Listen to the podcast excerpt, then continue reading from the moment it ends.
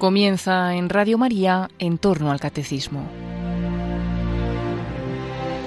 Como complemento al programa sobre el Catecismo de la Iglesia Católica que dirige el Padre Luis Fernando de Prada, les vamos a ofrecer en varios sábados la reposición de algunos programas de vida en Cristo que el propio Padre Luis Fernando dirigió hace unos años sobre la virtud de la caridad.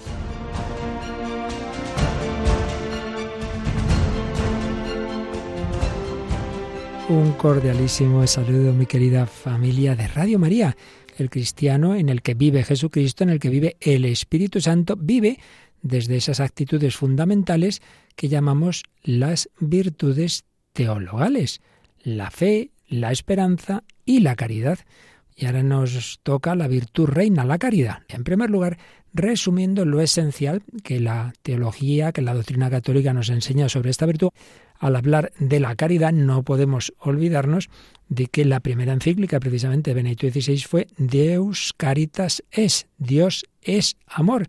Y obviamente en esa encíclica se habla mucho de la caridad, se habla mucho del amor. Por tanto, también vamos a dedicar algunos programas a resumir lo que se nos enseñaba en esa encíclica. Pero hoy vamos a hacer esta síntesis, si Dios quiere, y con su ayuda y gracia, y la ayuda, la intercesión de la Virgen María Inmaculada, de lo que nos enseña la doctrina de la Iglesia sobre la caridad. Concretamente, vamos a sintetizar lo que el gran doctor de la Iglesia, de entre todos sus doctores, el, el más destacado que la Iglesia siempre ha considerado que es Santo Tomás de Aquino, que habla mucho de la caridad, y por tanto a su vez usaremos un resumen de lo que él dice que hacía un teólogo dominico, buen discípulo suyo ya fallecido hace algunos años, el padre Antonio Rollo Marín. Nos vamos a servir de su teología moral para seglares, de lo que eh, sintetizaba ahí sobre la caridad.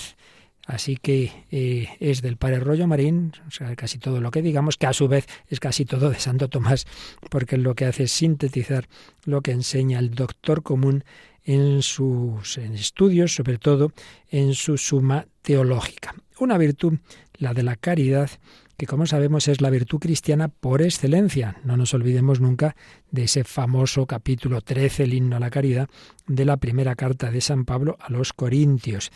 Y también San Pablo en 1 Timoteo 1.5 dice que es el fin de la ley, la caridad. Y en Colosenses 3.14 el vínculo de toda perfección. El mismo Señor lo dice en el Evangelio, que el primer y mayor de todos los mandamientos del que pende toda la ley y los profetas es ese, es el amor a Dios, es el amor al prójimo. Bien, pues vamos a ver qué nos enseña Santo Tomás de Aquino sobre la caridad. Por un lado, señala que algo muy importante y muy bello, y es, se pregunta si la caridad es una amistad, el, porque hay distintos tipos de amor. Entonces hay un amor muy grande que es el de amistad entre seres personales. ¿Es una amistad entre Dios y el hombre? Pues sí, responde que sí, claro que sí. Es una amistad por la vida de la gracia que nos da la vida divina y por esa amistad hay una mutua benevolencia fundada en la comunicación de bienes. Dos personas son amigos, una quiere bien a la otra, la otra quiere bien a la una, y se comunican bienes, se comunican palabras, se comunican gestos de cercanía, de cariño, regalos, lo que al otro le hace falta. Pues sí, pues sí, el Señor nos da, nos da su vida divina, nos da la gracia y nosotros quisiéramos corresponder. Bien, eso de entrada. ¿Qué definición nos da Santo Tomás de que podemos deducir de sus escritos? Pues el padre Rollo Marín lo expresa así. La caridad es una virtud teologal, infundida por Dios en la voluntad.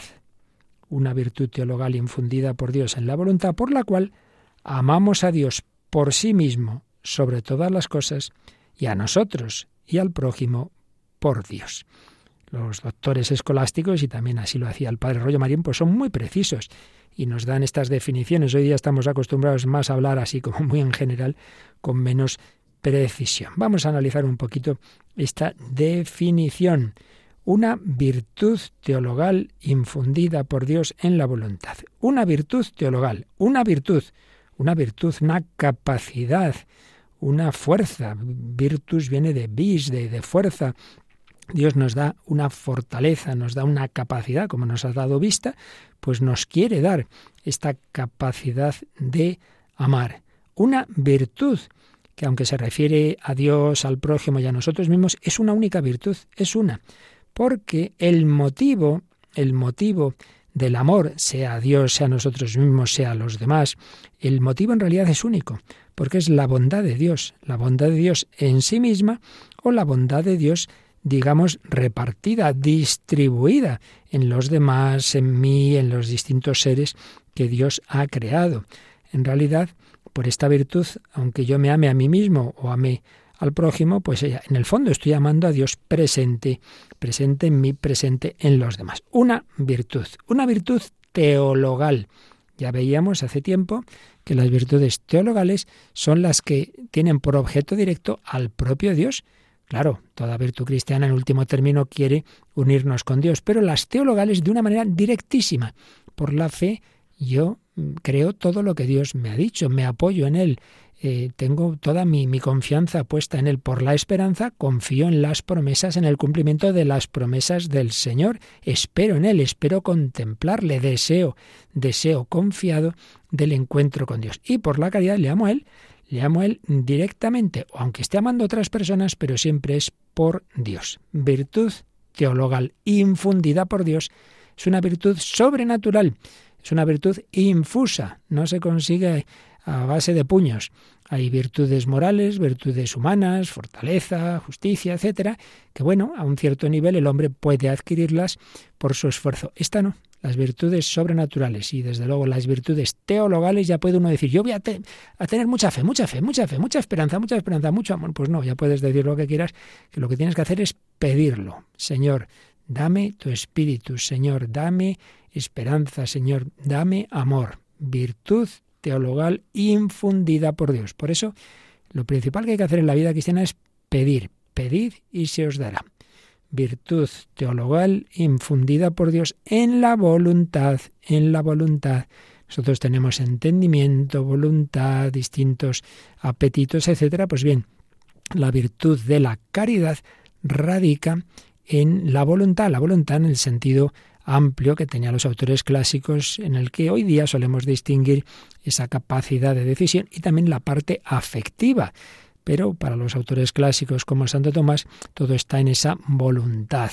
Se trata de un movimiento de amor hacia el sumo bien, hacia el sumo bien, y el amor y el bien constituyen el acto y el objeto de la voluntad. Virtud teologal infundida por Dios en la voluntad, por la que amamos a Dios, por la que amamos a Dios, es el objeto primario, el objeto material primario de la caridad es Dios, el amor a Dios. Un amor que ha de ser doble, afectivo y efectivo, lo que os decía antes. En la voluntad está esa doble dimensión, el afecto, actos de amor, palabras de amor y el aspecto efectivo. Yo quiero pues cumplir su voluntad. Yo te quiero mucho y no te hago caso, hombre. Pues eso no puede ser. Sí, mamá, mamá, yo te quiero mucho, pero siempre te desobedezco afectivo y efectivo. Amor a Dios en afecto, amor a Dios también en las decisiones de nuestra voluntad. Virtud teologal infundida por Dios en la voluntad por la que amamos a Dios por sí mismo, por sí mismo, por ser Él quien es, por ser la bondad infinita, por sí mismo sobre todas las cosas. Claro, hombre, si Dios es el, el, ser por sí mismo, el ser infinito, el creador, todo lo demás viene de Él, pues lógicamente debemos amarle a Él sobre todas las cosas, por encima de todo. Y además ese amor debe ser el motivo de todos los demás amores, o al menos prevalecer sobre ellos. Pero también tenemos que amarnos a nosotros mismos y al prójimo. Esto de a nosotros mismos hay quien lo olvida. Está mal entendido un amor en el que yo me desprecia a mí mismo. Hay una sana autoestima cristiana. De esto también hablamos hace bastante tiempo amarás a tu prójimo como a ti mismo. Por tanto, hay que amarse a uno mismo, pues sí. Entonces eso entra en la misma virtud de la caridad. Es una virtud infusa por la que amamos a Dios por sí mismo y a nosotros y al prójimo por Dios. a nosotros y al prójimo objeto material secundario, puesto que nosotros y el prójimo y, de alguna manera todos los seres pues son un reflejo de Dios. Hay algo de Dios en todo, si no, no existiríamos. El ser, la verdad, la bondad, la belleza son reflejos limitados de Dios. Pero ese amor a nosotros y al prójimo, en último término, si es verdadera virtud de la caridad, es por Dios, es por Dios. No es por mera simpatía, no es por mera compasión natural, no es simplemente porque somos familia, sino que el motivo formal, el motivo profundo es ese amor de Dios. Bueno, pues con esto tenemos ya esa especie de definición que viene bien tener presente.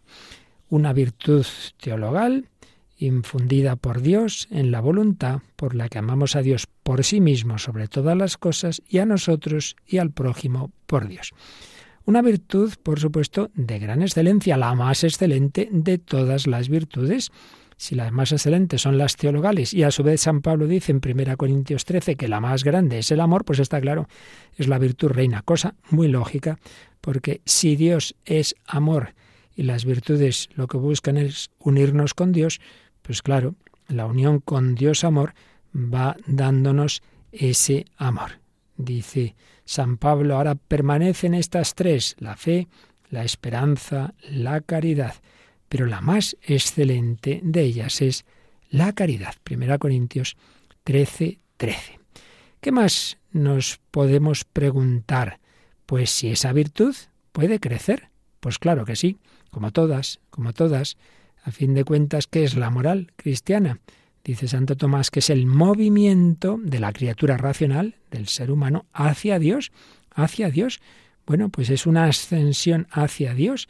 ¿Y cómo nos vamos acercando a Dios? Por la caridad. ¿El amor del niño a los padres o entre amigos puede crecer? Claro que puede y debe crecer, pues mucho más el amor de Dios, el amor a Dios la virtud de la caridad. Puede aumentar en esta vida. Claro, mientras seamos viajeros, siempre podemos y debemos acercarnos cada vez más al término. ¿Y cómo aumenta? Pues dicen los teólogos, y así lo explica para rollo marín, no por adición o suma, sino por una mayor radicación de esta virtud en el sujeto. ¿Qué quiere decir esto? Lo de crecimiento por adición, por suma, es lo que se da en las cosas cuantitativas, es decir, eh, este montón de trigo, pues le añado otro, otro montón y hay más. Cojo este, este metal, le añado más, eh, otro trozo, hay más. No, así no es en la caridad, no es otro trozo de caridad, no, sino por mayor radicación en el sujeto. Entra más en mí el amor, va entrando más en mí. Eh, es la manera, no es porque haya como más cosa, digamos, más materia, sino que ese amor va cogiéndome a mí por dentro. ¿Y cómo aumenta? ¿Cómo se va produciendo esa mayor radicación? Pues también dicen los teólogos, no por cualquier acto, cualquier acto así frío, tibio, imperfecto, sino por actos más intensos que los anteriores. Para el crecimiento, por mayor radicación en uno mismo, se requiere un acto más intenso que los anteriores. Es como si uno está clavando un clavo en un sitio duro con un martillo y ha llegado a cierto punto de entrada el clavo y sigue dando martillazos pero suavitos. Bueno, pues no avanza. Hace falta un martillazo más fuerte, más fuerte, para que el clavo entre más profundamente en la pared. Pues también nos hace falta actos más intensos de caridad. Si uno ya se ha plantado y solo hace, pues bueno, actos tibios, imperfectos, bueno, sí, voy a misa, pero así de cualquier manera, rezo algo, pero no con actos más profundos, más intensos, pues no, no, no aumenta, no aumenta la caridad. Bueno, más es eso que nada. Pero así desde luego no avanzamos. Por eso han dicho muchos santos como San Ignacio de Loyola, más vale un acto intenso que mil remisos. Más vale un acto profundo, heroico, que hacer muchos, muchos, muchos, pero fríamente o tibiamente. También hay que decir que la caridad en esta vida no tiene límite. Decía San Bernardo, la medida del amor es el amor sin medida. No, no, no hay tope en el crecimiento de la caridad, porque si su objeto es la amabilidad infinita de Dios, Bueno, pues nunca ningún acto, ninguna virtud va a agotar esa amabilidad infinita, ni tampoco la capacidad del alma. El alma en esta vida siempre puede ir creciendo en ese conocimiento y en ese amor de Dios. No cabe pues hablar de una perfección absoluta de la caridad en la tierra. Hombre, de una perfección relativa sí, porque esas personas ya muy maduras en la vida espiritual, los santos al final de su vida, pues ya han ido quitando los impedimentos que retardan y que aminoran el amor a Dios y entonces ciertamente podemos hablar de una cierta perfección de la caridad, pero siempre, siempre, siempre puede crecer más. Bueno, vamos a pedir al Señor ese amor, ese amor tan grande, ese amor mm, que Él nos quiere infundir, que lo infunda cada vez más. Señor, Señor, transforma mi corazón, dame un amor apasionado, que yo te ame a ti y ame al prójimo y a mí mismo, cada vez más por amor tuyo, creyendo y confiando en tu amor.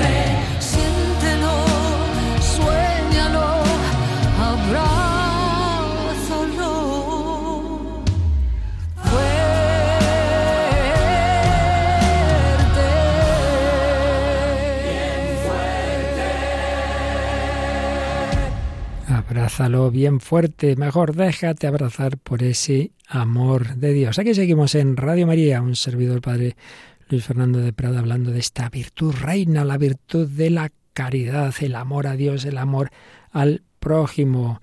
Estamos resumiendo el resumen que el Padre Rollo Marina hacía de las enseñanzas del doctor común que se suele decir Santo Tomás de Aquino sobre esta virtud reina la caridad. Nos preguntábamos si la caridad puede crecer, decíamos que sí, que siempre puede ir creciendo en esta vida. Y en ese sentido, también los diversos autores, no solo Santo Tomás, han solido distinguir tres etapas en la vida cristiana, en la vida espiritual y por tanto también en el desarrollo de la caridad. Tres etapas que obviamente no son cosas así matemáticas, sino que, bueno, tienen unas fronteras flexibles, pero que es verdad que se pueden distinguir. Una primera etapa de la caridad incipiente, cuando uno está empezando, digámoslo así, una etapa proficiente y una última etapa perfecta.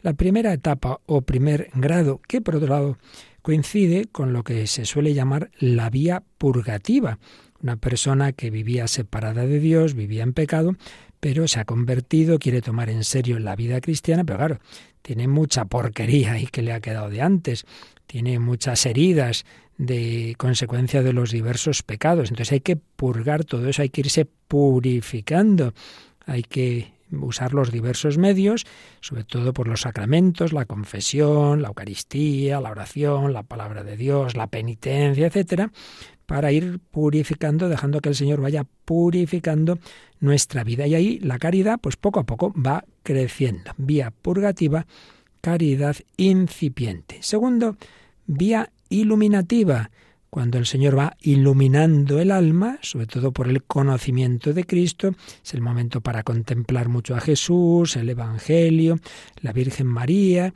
Entonces ahí tenemos la caridad proficiente, es decir, ir adelantando e ir corroborando esas virtudes que estaban antes comenzando.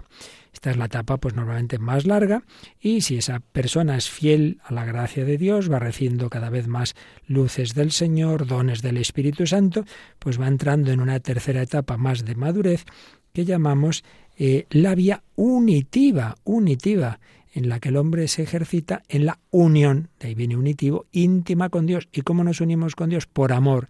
Por eso es la etapa del, del, amor perfecto dentro de lo que antes decíamos, que siempre cabe crecer más, ¿verdad? Pero bueno, una perfección relativa, pues son los santos en la etapa final de su vida, en la que lo único que quieren es eso, unirse a Dios y ya están deseando morirse para estar con Cristo, como decía San Pablo en la carta a los filipenses. Bien, crecimiento, aumento de la caridad, actos más intensos, Gracias que Dios nos da para que todo eso se radique cada vez más en nuestro ser. ¿Podemos perder la caridad? Pues sí, igual que podemos perder la amistad con otra persona, se puede ir enfriando, se puede ir enfriando el acto de caridad, haciéndose cada vez más flojo y remiso, una vida tibia y, y relajada, pues claro, se va, se va todo haciendo pues cada vez más, pues eso, más flojo. Y eso predispone al pecado mortal y que podamos perder ya totalmente la caridad. Pues sí, por eso hay que tener mucho cuidado que nadie diga, uy, yo ya estoy ya sentado en la virtud, Jesús y yo somos mi amigos, sí, sí. También empezó bien Judas y mira tú cómo, cómo acabó. Hay que tener cuidado con evitar los pecados veniales sobre todo eso, si uno los hace así, a ciencia y conciencia, otra cosa es pues una cosa así un poco por sorpresa, etcétera. Luego hay una cuestión clásica y muy importante sobre la jerarquía, el orden de la caridad. Claro, y a veces pues pues se mm, producen conflictos, ¿no? Oye, que eh, a quién pongo delante, a este, al otro. Bien, está esa jerarquía, ese orden de la caridad. Pues hombre, está claro que en primer lugar, pues como dice el mandamiento, amarás a Dios sobre todas las cosas. Ahí está claro que Dios el primero. Pero después de él y por razón de él, a todos aquellos seres capaces pues de unirse con Dios, de la eterna bienaventuranza. Y en este sentido, el orden que señala Santo Tomás es el siguiente. Por amor de Dios, mm, al, primer ser a quien yo debo amar, amar en cuanto capaz de unirse con Dios es mi propia alma. mi propia alma va a participar directamente de la eterna bienaventuranza. Esto no es egoísmo, no, no, al revés. Estaría muy mal, muy mal entendido eh, un amor que dijera, hoy, como quiero mucho a esta persona, voy a hacerle el bien y haciéndole el bien me voy separando de Dios, porque claro, dejo de hacer oración, dejo, incluso, pues eso, soy capaz de hacer un pecado y, hombre, por Dios, eso, eso es un engaño del demonio. Primero que no se hace el bien haciendo cosas malas y haciendo pecados, pero, pero segundo, hombre, para ayudar al otro, cuanto más unido a Dios estés, mejor. Pero tercero y principal, que estás ofendiendo a Dios porque por supuestamente por ayudar a una persona él pierde a un hijo suyo, pues eso eso evidentemente no estaría bien ordenado. Por tanto, primero después de Dios la propia alma, alma, ¿eh? no he dicho cuerpo. Segundo, pues las almas de nuestros prójimos, es decir, si por el bien espiritual del prójimo tengo que sacrificar mi comodidad, mi salud o incluso mi vida, como han hecho tantos misioneros, tantos sacerdotes, y no solo sacerdotes, tanta gente, tantos cristianos que han visto que el otro necesitaba una ayuda y que eso pues podía implicar su muerte, bueno, pues en este sentido, ahí ya no es que yo estoy poniendo mi alma por debajo, no, no, porque eso es mi bien espiritual, el que yo tenga ese amor tan grande capaz de poner el bien espiritual del prójimo por encima de mi comodidad. Por tanto, después de mi propia alma, nuestros prójimos, nuestros prójimos, también llamados al cielo, también llamados a la bienaventuranza eterna. En tercer lugar, nuestro propio cuerpo. Hombre, hay que cuidar el cuerpo, pero debajo de todo lo anterior. Entonces, si el bien espiritual del otro, y por supuesto el mío, exige que, que mi cuerpo pues quede en un, en un segundo, tercero cuarto plano, pues claro que sí, porque más importante es el bien espiritual. Después, bueno, podemos decir que todas las cosas y todos los seres, incluso irracionales, en cuanto me ayudan, nos ayudan a todos a acercarnos a Dios. ¿A quién no se puede amar? Pues hombre, a los demonios y a los que a los condenados del infierno, pues eso no, en, cuanto tales. Eh, los pecadores en este mundo, en cuanto personas sí, no en cuanto el pecado como tal, evidentemente, pero sí en cuanto criaturas de Dios. Bien, esa es la jerarquía que señala Santo Tomás de Aquino. Y otra cosa muy interesante es los efectos de la caridad esta virtud de la caridad, pues claro, su efecto ante todo es eso, el amor, ¿no? Pero de ese amor derivan algunos efectos realmente admirables, tanto internos como externos. Internos, uno muy realmente que da mucho que pensar, el gozo espiritual en Dios. Una persona que ama, que ama a Dios, que tiene esta virtud de la caridad, es una persona con una alegría profunda, un gozo profundo en su corazón, el gozo espiritual de Dios. Un gozo que, claro, puede compaginarse con alguna tristeza, puesto que todavía no gozamos de esa perfecta posesión de Dios que tendremos en la visión beatífica y que puede ser compatible, pues como vemos en el propio Jesús, con que haya zonas, por así hablar, ¿no? de nuestra psicología en las que haya una cierta tristeza, en las que haya pues una dificultad, pero eso no quita el gozo hondo, el gozo profundo, ese gozo espiritual de Dios y en Dios. Así pues, el gozo espiritual en Dios, vivir con alegría. Por eso, fijaos, Santo Tomás en otro lugar se pregunta, dice, ¿no hay un mandamiento que mande la alegría? Qué curioso, si San Pablo dice, estad alegres en el Señor, dice, bueno, es que está implícito en el mandamiento del amor porque si uno ama, tiene alegría. Qué profunda esa reflexión de Santo Tomás. Es verdad que nos llena más de alegría que el ser amados y amar. Si es que estamos hechos por eso y para eso. Por eso, un fruto, un efecto de la caridad, ese gozo profundo. Otro parecido, pero que podemos distinguir, es la paz. La paz.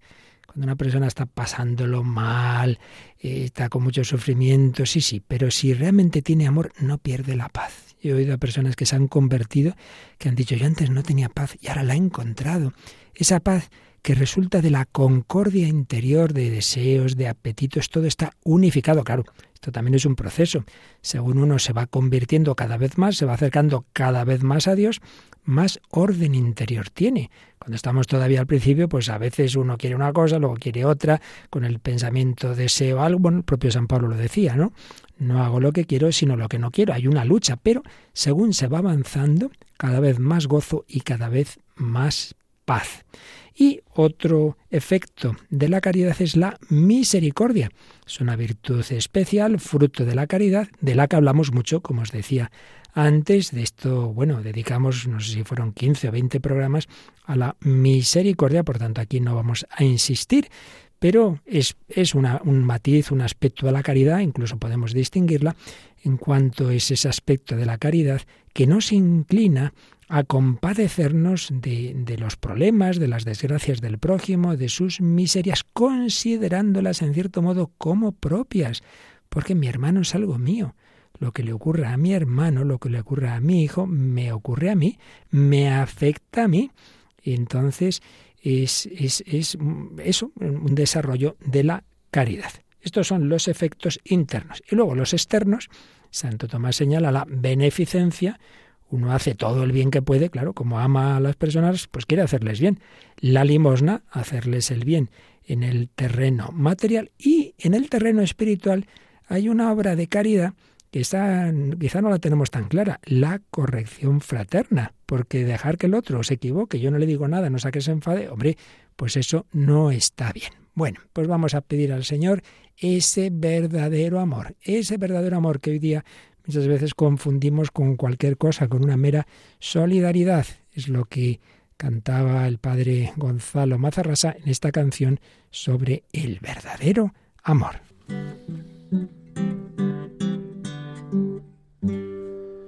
No se trata de dignidad, sino de amor hasta el final. La verdadera libertad es el amor que siempre da, porque amor no es decir te quiero, sino en silencio llevar la cruz.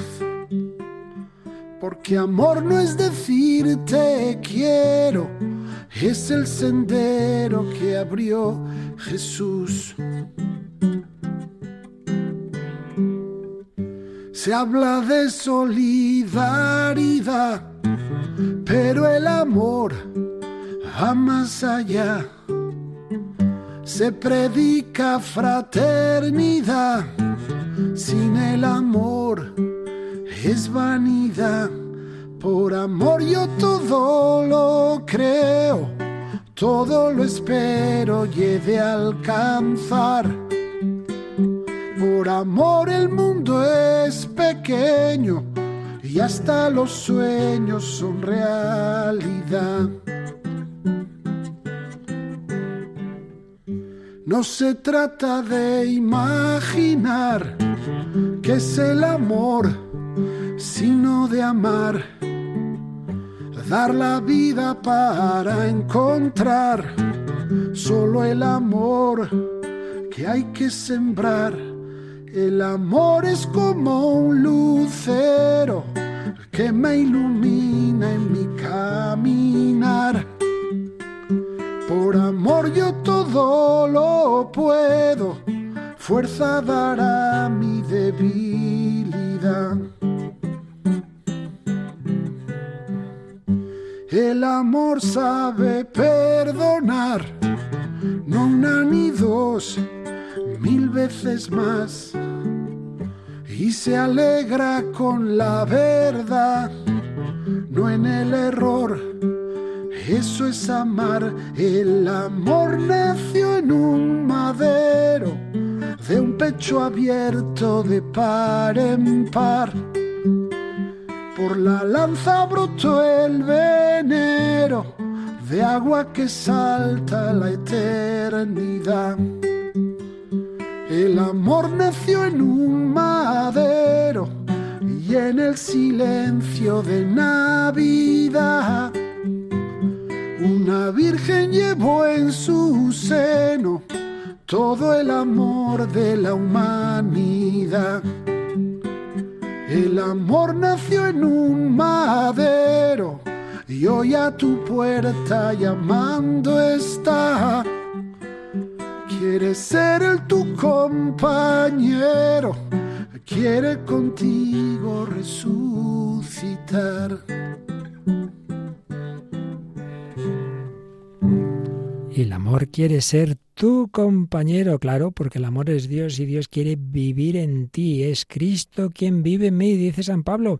Es el corazón de Cristo quien ama en mí. Aquí seguimos en Radio María, resumiendo las enseñanzas de Santo Tomás de Aquino a través de su discípulo, el padre Rollo Marín, sobre esta virtud reina de la caridad. Hemos visto que es una virtud teologal infusa por Dios en la voluntad con la que amamos a Dios sobre todas las cosas y a nosotros mismos y al prójimo por amor de Dios, que está llamada a ir creciendo en esta vida, que crece por radicación cada vez más profunda en nuestra alma, en nuestra voluntad, que crece mm, pidiéndoselo al Señor, pidiendo la gracia y por actos más intensos que los anteriores, que se puede enfriar, que se podría perder, pero que está llamada a crecer y siempre con esa jerarquía. Primero Dios, luego el bien espiritual de nuestra propia alma, luego nuestros prójimos, luego nuestro propio cuerpo y luego ya pues todos los demás seres en tanto en cuanto pues nos ayudan a ese objetivo final de nuestra vida, que es la bienaventuranza nuestra y de todas las personas que el Señor nos pone como hermanos. Y acabamos de ver los efectos de la caridad, los efectos internos, ese gozo, esa alegría profunda, la paz y la misericordia. Los externos, la beneficencia, la limosna y la corrección fraterna. De estos elementos más externos hablamos en aquellos otros programas que antes os mencionaba. Amor de Dios. Algunas aplicaciones o algunas conclusiones que señala el padre Rollo Marín. Bueno, pues en primer lugar, una obvia, y es que el hombre tiene obligación, y ya explicaremos qué es esto de la obligación, no en el sentido como un mandato externo, cómo se puede mandar a amar, es la pregunta que se hacía Benedicto XVI al principio de esa encíclica que ya expondremos de Euscaritas es, pero en el sentido de que, digamos, es la tendencia que llevamos en nuestro ser, amar a Dios con amor de caridad sobrenatural en nuestro ser en cuanto recibida la gracia divina por la propia e intrínseca bondad de Dios, infinitamente amable en sí misma. Pero si es lo lógico, tú ves una persona con una serie de cualidades, pues la quieres, pero si ves una persona con infinitas cualidades, verdad, bondad y belleza, pues hombre, lo suyo es un amor sobre todas las cosas y así está en la escritura, amarás al Señor tu Dios con todo tu corazón, con toda tu alma, con toda tu mente y es que Dios es infinitamente amable en sí mismo, suprema y absoluta bondad, de la que se deriva todo el bien de las criaturas. Por tanto, el hombre debería amar a Dios sobre todas las cosas como origen fontal de todo bien, como la fuente de todo. Segunda conclusión. El amor a Dios ha de ser objetivamente y apreciativamente sumo, es decir, sobre todas las demás cosas, pero esto no quiere decir que siempre lo sintamos, que tenga esa mayor intensidad subjetiva o sensible. Expliquémonos. Por un lado, está claro, desde una perspectiva de juicio intelectual y de elección de la voluntad, un cristiano verdadero tiene que poner a Dios por encima de todo y estar, por tanto, dispuesto a perder todo, incluso la propia vida, antes que separarse de Dios por el pecado. Es lo que pone San Ignacio, los ejercicios espirituales, cuando habla de los modos de o maneras de humildad, que también son equivalentes a grados de amor, o sencillamente lo que dice el Evangelio. El que ama a su padre o a su madre o a sí mismo más que a mí, no es digno de mí. Entonces, en sí mismo, por supuesto, Dios por encima de todo. Ahora bien, eso no quiere decir, eso no quiere decir que uno no pueda sentir más el amor a familiares, amigos, que tenga, que ahí, subjetivamente hablando, sienta una mayor intensidad. Es lógico, es lógico. Porque, claro, el aspecto sensible del ser humano, pues hace que las personas que tenemos cerca, que percibamos, pues sí, las sintamos con una mayor viveza. Pero, pero, esa, aunque eso sea así y es lógico, el cristiano, pues que tiene esa virtud infundida en él cuando llega el momento que anda, que no ha pasado a veces en la historia de la Iglesia, Por ejemplo, Santo Tomás Moro, ¿no? Claro que él sentía el amor a su mujer, a su hija, no es que dijera, uy, qué bien que me matan, pues no, es obvio que no. Pero cuando veía que ya no había más que elegir entre ser fiel a Cristo o quedarse con su familia, con sus bienes, con su cargo, pues dijo, bueno, yo, yo no puedo renunciar al Señor. Entonces, aunque a lo mejor el sentimiento sea mayor hacia las personas que tenemos cerca, eso que nadie se arme líos con esto, pero por la gracia de Dios el cristiano es capaz de poner al Señor por encima de todo, pues eso es lo que han hecho millones y millones de mártires. Otra conclusión, y es que hemos de amar a Dios, dice el mandamiento, con todas las fuerzas, con todo el ser. Bueno, y aquí podemos, digamos, eh, señalar matices o modos posibles con los que se puede amar a Dios. Podemos señalar, y así lo hace el Padre Rollo Marín, estos matices. La persona que se ha convertido, que ha tenido una vida mala, que ha ofendido a Dios en el pasado, un amor penitente, ese amor de aquella mujer que cuenta eh, San Lucas en el capítulo 7 de su Evangelio, que se puso a los pies de Jesús, que lloraba, que con sus lágrimas le estaba lavando los pies, le, le enjugaba con un perfume, se los secaba con su cabello. Amor penitente, con dolor de haberle disgustado. Amor de conformidad. Oye, si yo quiero al Señor, quiero cumplir su voluntad. No vale eso que decíamos antes, y mamá, yo te quiero mucho, pero no te hago ningún caso. Pues no. Sí, Jesús, Jesús y yo somos muy amigos, pero vamos, de los mandamientos hablamos otro día. No. Amor de conformidad. Tercero, amor de benevolencia. ¿Qué es el amor de benevolencia? O sea, aquel amor por el que dos personas que se quieren se hacen bien mutuamente. Evidentemente Dios nos hace bien a nosotros. ¿Podemos nosotros hacerle bien a Dios? ¿Qué cosa, verdad? Pues por un lado habría que decir que no, Dios lo tiene todo, pero en realidad sí, porque hay algo que no tiene, y es nuestra libre respuesta de amor. Mira que estoy a la puerta y llamo. Si alguno oye mi voz y me abre, entraré, cenaré con él, él conmigo. El Señor lo pide. Lo hallamos en la canción del Padre Gonzalo. El amor está llamando a tu puerta. ¿Qué le vas a dar? al Señor. Amor de benevolencia. Cuarto matiz, cuarto aspecto de, del amor, amor de amistad, se funda en el anterior, en el de benevolencia, pero añade la mutua correspondencia y comunicación de bienes. Mirad, dos personas se quieren, entonces una le hace favores o le da dinero a la otra y viceversa, pero no se hablan, no se dicen palabras bonitas, algo falla. No basta que sí, si yo a este le, le mando dinerito y a este le mando regalos, pero no hay una comunicación. No, no bastaría. Uno que dijera, yo cumplo los mandamientos, yo hago todo lo que Dios me mande, pero no hay ese trato que dice Santa Teresa. La oración es tratar de amistad con quien sabemos que nos ama. Jesús, que a gusto estoy aquí contigo, te quiero y tú me quieres. Ese aspecto es importantísimo también. No estamos llamados a ser siervos, sino amigos amor penitente, amor de conformidad, amor de benevolencia, amor de amistad y amor de complacencia. ¿Qué es esto? Pues el amor puro sin mezcla alguna de interés. Yo me alegro de que Dios sea Dios. Decía Santa Teresita que si fuera posible, que no lo es, pues que Dios ni se enterara de que le amamos. Dice que bien ser héroe anónimo hasta de Dios. No puede ser, pero complacerme por Él mismo, de que Dios sea Dios, de que Él sea infinitamente feliz, aunque eso no tuviera ventajas para mí, que evidentemente que las tiene. Alegrarnos de que Dios sea Dios, esa obrita tan preciosa, sabiduría de un pobre, de Eloy Leclerc, momento dado el autor pone en boca de San Francisco al hermano León esto, Dios es Dios, alegrémonos de que Dios es Dios, nada más esa alabanza, amor de complacencia.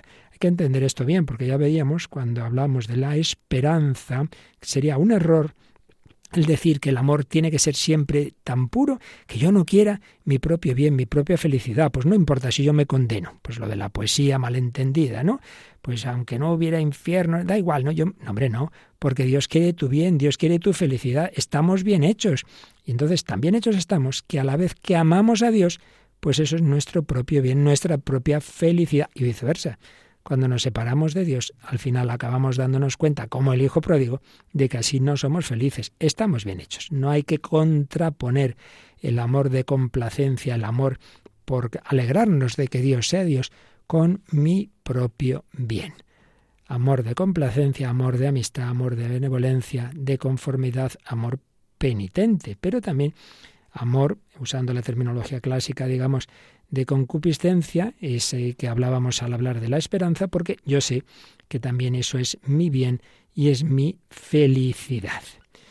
Señala también el padre Rollo Marín que todos los hombres, para salvarnos, es decir, para estar eternamente con Dios, necesitamos la caridad, claro.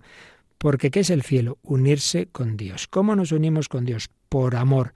Claro, si una persona vive o muere sin esa unión con Dios que da la virtud de la caridad, pues claro, no puede estar con Él, porque precisamente el cielo consiste en amar a Dios. Es simplemente tomar en serio pues estos conceptos. Y otra cosa es que uno ha podido vivir sin ellos, quizá hasta el final de la vida, y en ese momento recibir esa gracia y aceptarla, como vemos en el que llamamos el buen ladrón y conocemos casos en la historia. Por ejemplo, he citado a Santa Teresita, cuando ella de niña se entera de que va a ser ejecutado un criminal, un tal Pranzini, separado de Dios, y se pone a rezar, a sacrificarse, lo que sea para que se convierta, y nada, llega el sacerdote, no quiere, no quiere, pero en el último momento, justo antes de ser guillotinado, de repente le cambió la cara, cogió el crucifijo, lo besó, pues en ese momento ah, recibiría una gracia de Dios y se abriría a ella. Y ese acto de amor de Dios, porque una niña está rezando por él, pues le salvaría. Así sin duda lo podemos pensar. Bueno, pues este es el panorama tan bello de esta gran virtud de la caridad, con esos efectos, con este planteamiento de que es lo esencial de la vida cristiana. Ahora, en negativo, en negativo, ¿qué pecados van contra esta caridad relativa a Dios? Luego estaría relativa al prójimo. Bueno, pues en relación con Dios, claro, el más espantoso es el odio a Dios. Es el primero y mayor de los pecados que se pueden cometer. Y tanto mayor, claro, cuanto mayor sea esa aversión o ese odio a Dios. Es también un pecado contra el Espíritu Santo porque, claro, si, si uno no se arrepiente de esto, imposibilita la salvación, porque ya decimos que la salvación es precisamente estar en el amor de Dios. Señala Padre Rollo Marín un par de matices que podemos ver dentro de este odio, que vale para las personas humanas y para Dios.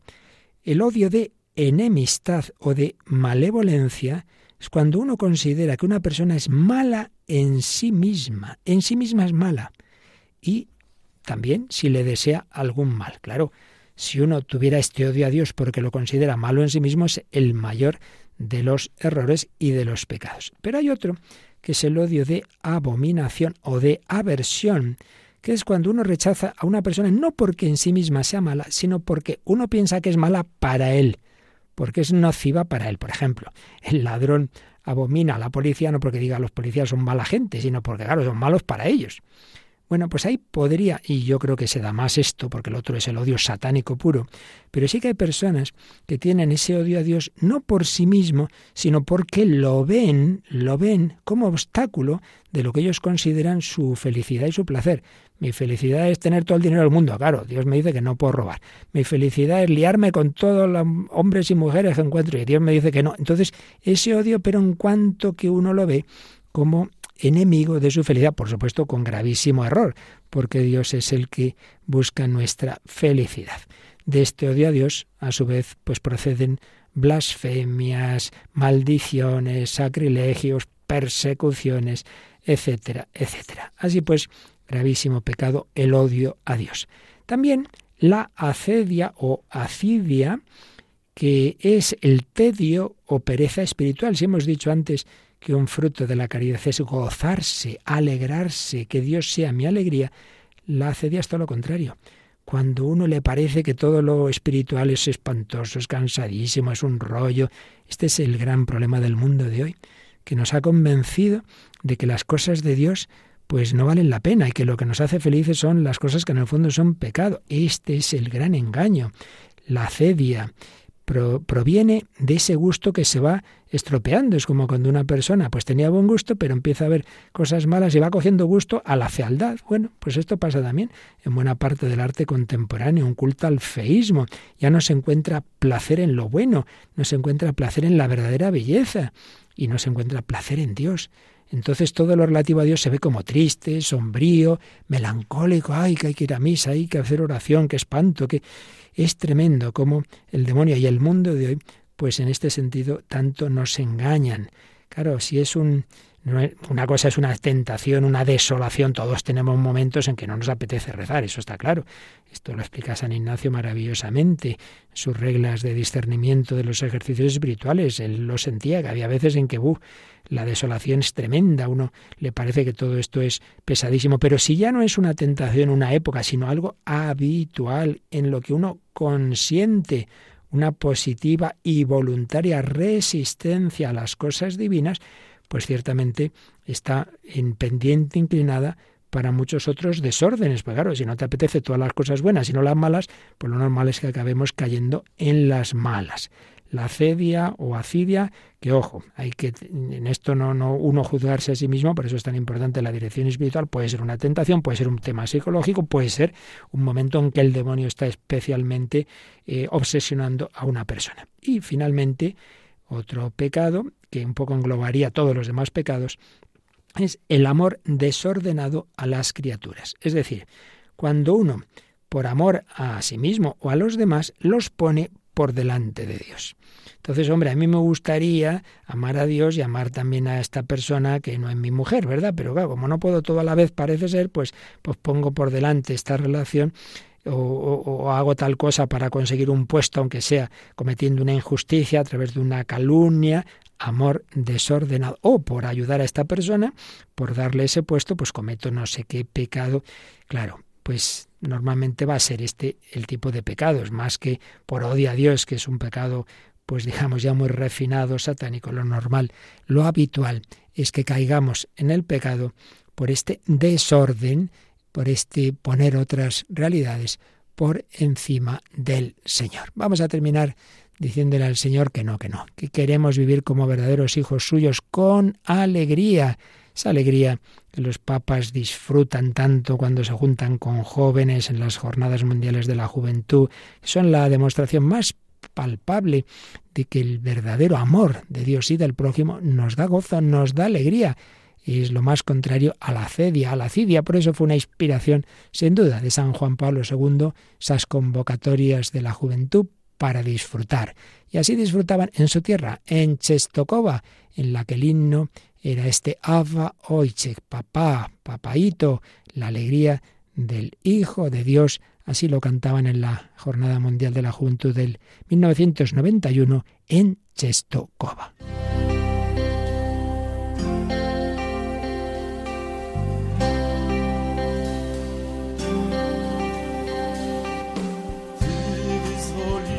Spojrz na.